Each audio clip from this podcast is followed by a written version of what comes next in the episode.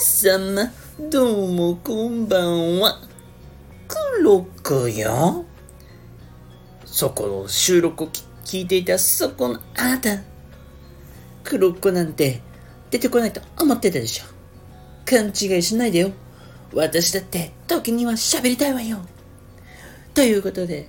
今日のお話はね、いい女の捕まえ方っていう話をするわよ。よう聞いときなさいよ、世の男たちよ。黒子みたいな、いい女はね、いい男になんなきゃ、ね、捕まえられないわよ。男よ。ちゃんと女の子へエスコートしなさい。そして、大事なところではしっかりとボスみたいに振る舞うのよ。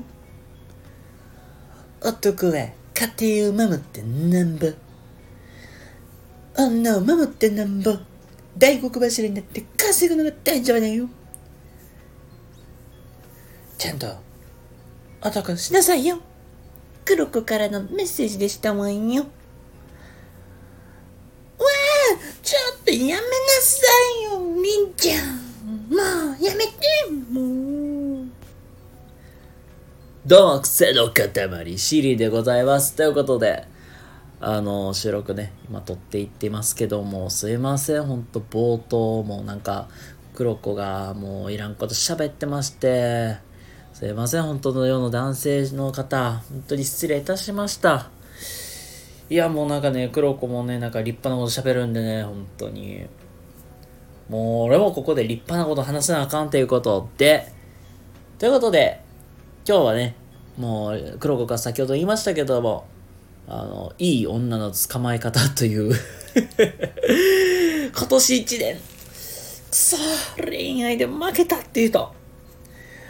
来年こそいい女捕まえたい。そこを思っているそこのあなた。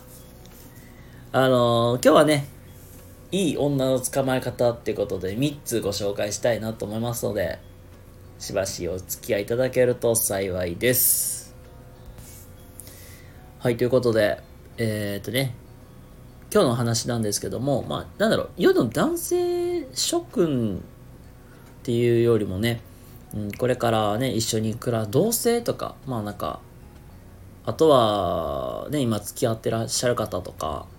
まあ、あの、これからね、なんかおそらくまあ僕の年代とかになってくると結婚とか考えられる方も多いかと思いますので、まあその、まあそういう時にさ、まあちょっと参考にしてもらったらいいかなと思うんですけども、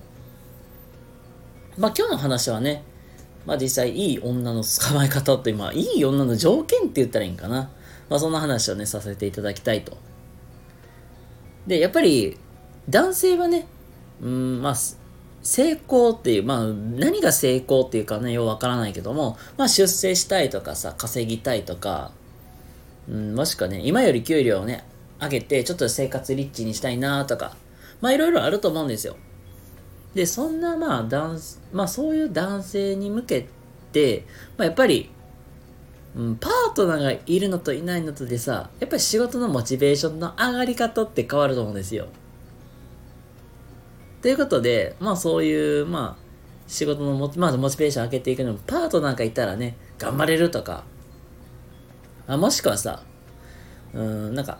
パートナーのためになんか頑張りたいって思えてくると思うんです。まあなんか僕も最近なんかそういうモチベーションもね、徐々に生まれてきてるとこもあるので、今日はね、まあそういうも、まあ自分のモチベーションも上げていきたい。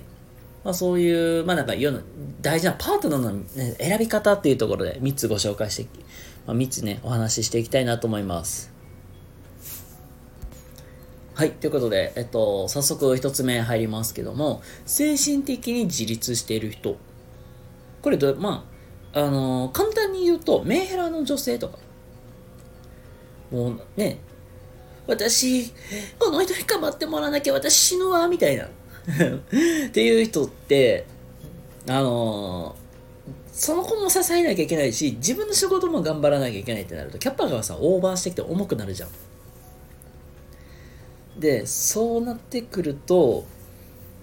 まあもう、メンタルがいっぱいいっぱいで崩れてしまうかなっていう。あとはなんだろう、なんか、私専業主婦になりたい、あの人に休みになってもらいたい、みたいな。まあ、別に専業主婦が悪いってわけではないけど、何が言いたいかっていうと、男性の方にすごいなんか依存しきる的なタイプの人。もうそうなると、もうなんか精神的にもういっぱいいっぱいになって、ちょっともうキャパ的にしんどい、疲れるっていう、ああいうケースね。まあある程度、まあ、まあ、自分のまあそういうこと、身なりとか、自分の周りのことをきっちりできる人。で、まあ言ったら自分の芯を持ってる人とかね。もうか、ちょっとかっこいいなっていう女性が、まあ実は、まあ実際に頑張っていく中ですごいいい、まあパートになってくるという、まあそういう部分ですね。これがまず一つ目です。で、二つ目にここ入ってくるのが、それが、あのー、意見をまあ柔軟に変えられる人。まあなんか一言で言ったら臨機応変さっていうところもかなっていうとこなんですけども、うん、例えばね、よくさ、大企業の社,、まあ、社長でもさ、まあその社長ご婦人、なんか生活がすごくレベルが下がるみたいな。業績が悪化したからもうガガガガガガ生活レベルが変わってそんなまさかこんな生活になるなんてみたいなまあそういうことですねまあやっぱりこれまあ社長だけじゃなくてサラリーマンも同じことを言えるかなと思っててやっぱりさもうこの50世うん、終身雇用の体制ってもうほんまほんま壊れていってるじゃないですか。で、で、まあ、やっぱり会社がまあ伸びていくか衰退していくかによって、まあ、生活のレベルって変わっていくし、もしかしたらね、ある日突然働いてた会社がもうなんか業績が悪化してたっていうのが判明して、いきなり倒産して、もう生活がもう立ち行かないとかってもあったりすることやことやと思うんですよ。そういう部分できっちりなんか臨機応変になんか動けるか立ち回れるかうん、まあそこもあるし、やっぱりまあそれだけではないと思うんですよ。なんかまず普段からなんかそういう話し合いとかしていく中で、他人の意見を聞いて、ああ、なるほどなって。これ確かにあるよなみたいな。で、意見を変えられる人。まあもう、ある種言うたらもう、もうここに関してはなんかもう頭がいいとか、まあ、やっぱり自分のまあ考え方が、まあ学べるかまあ、そういう部分にも近くなってくるかなって。まあね、やっぱり、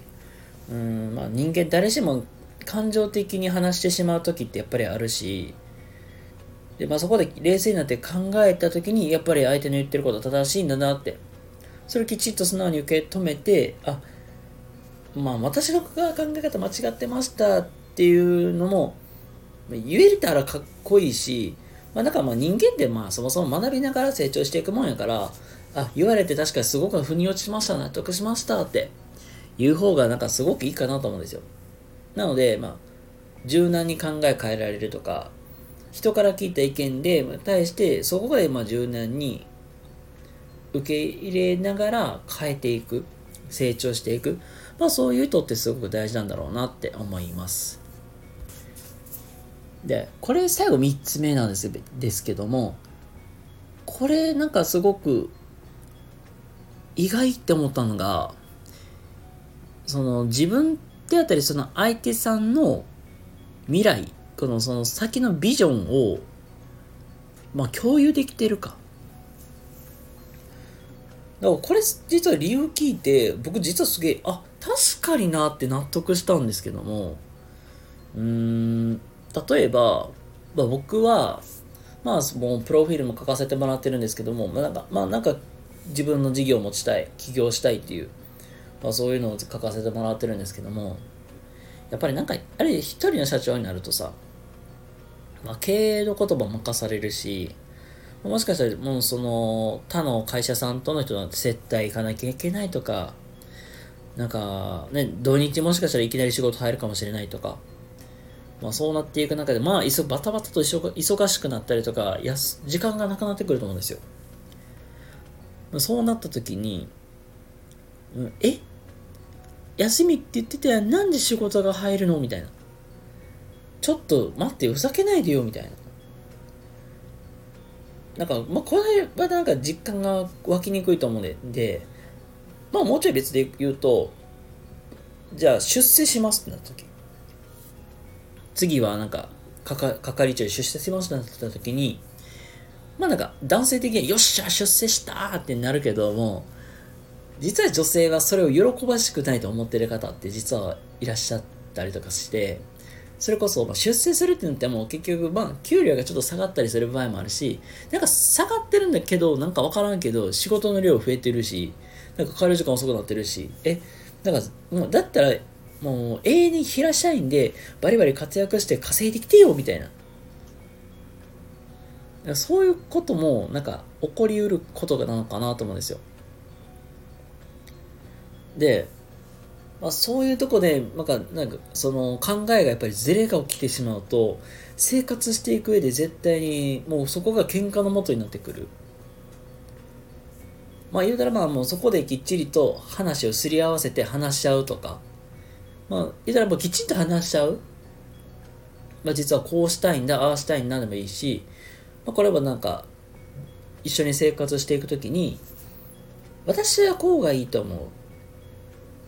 う。うん。で、まあその中で、いや、僕はこうしたいんだっていうので、まあ、ちょっとここは僕納得できないから話し合おうとかでも、っていう感じで、上手に話し合う。まあ、この話し合うってこともそうだし、時間の共有で言うと、ちょっと離れてる時間でも、ちょっと寂しいな、だからこんなことあったよってなんか、LINE であったりとか、動画送るとか、まあ、そういうので、まあ、お互いの、うん、まあ、コミュニケーション取っていくっていう感じ。なので、うん、まあ、ビジョンで考えた時に、その相手さんとの考え方を上手に共有しなきゃいけないというところでやったりとか、きっちり話し合うとか、ちょっと、まあちょっと、ごめんなさい、話ずれてるかもしれないけど、まあ何が言いたいかっていうと、相手と考えか、考え、自分の考えを相手さんにもやっぱり知ってもらう。逆に自分はその相手さんの考えを知るっていうところで、しっかりとその、まあ、二人で話し合った中で意見をちゃんときちっと、共有な考え方を、まあなんか、価値観を知っておくっていうのと、やっぱり離れた時間でも、その会ったことを共有しようねっていう、まあ、そういうとこがすっごく大事なのかなと思います。はい、ということで、あの、3つパパーと話し話しまして、まあ、言ったら、まあ、えっ、ー、と、1つ目が、まあ、自立している女性であると。二つ目が、えー、柔軟に考え方を変えられる、まあ、臨機応変さというところ。で、最後三つ目は、未来のビジョンの共有。これが今日の三つのポイントですので、しっかり覚えていてくださいっていうのと、あと冒頭でね、クロックが話した内容も意外と大事だったりするので、もしよかったら参考にしてもらえたらいいかなと思います。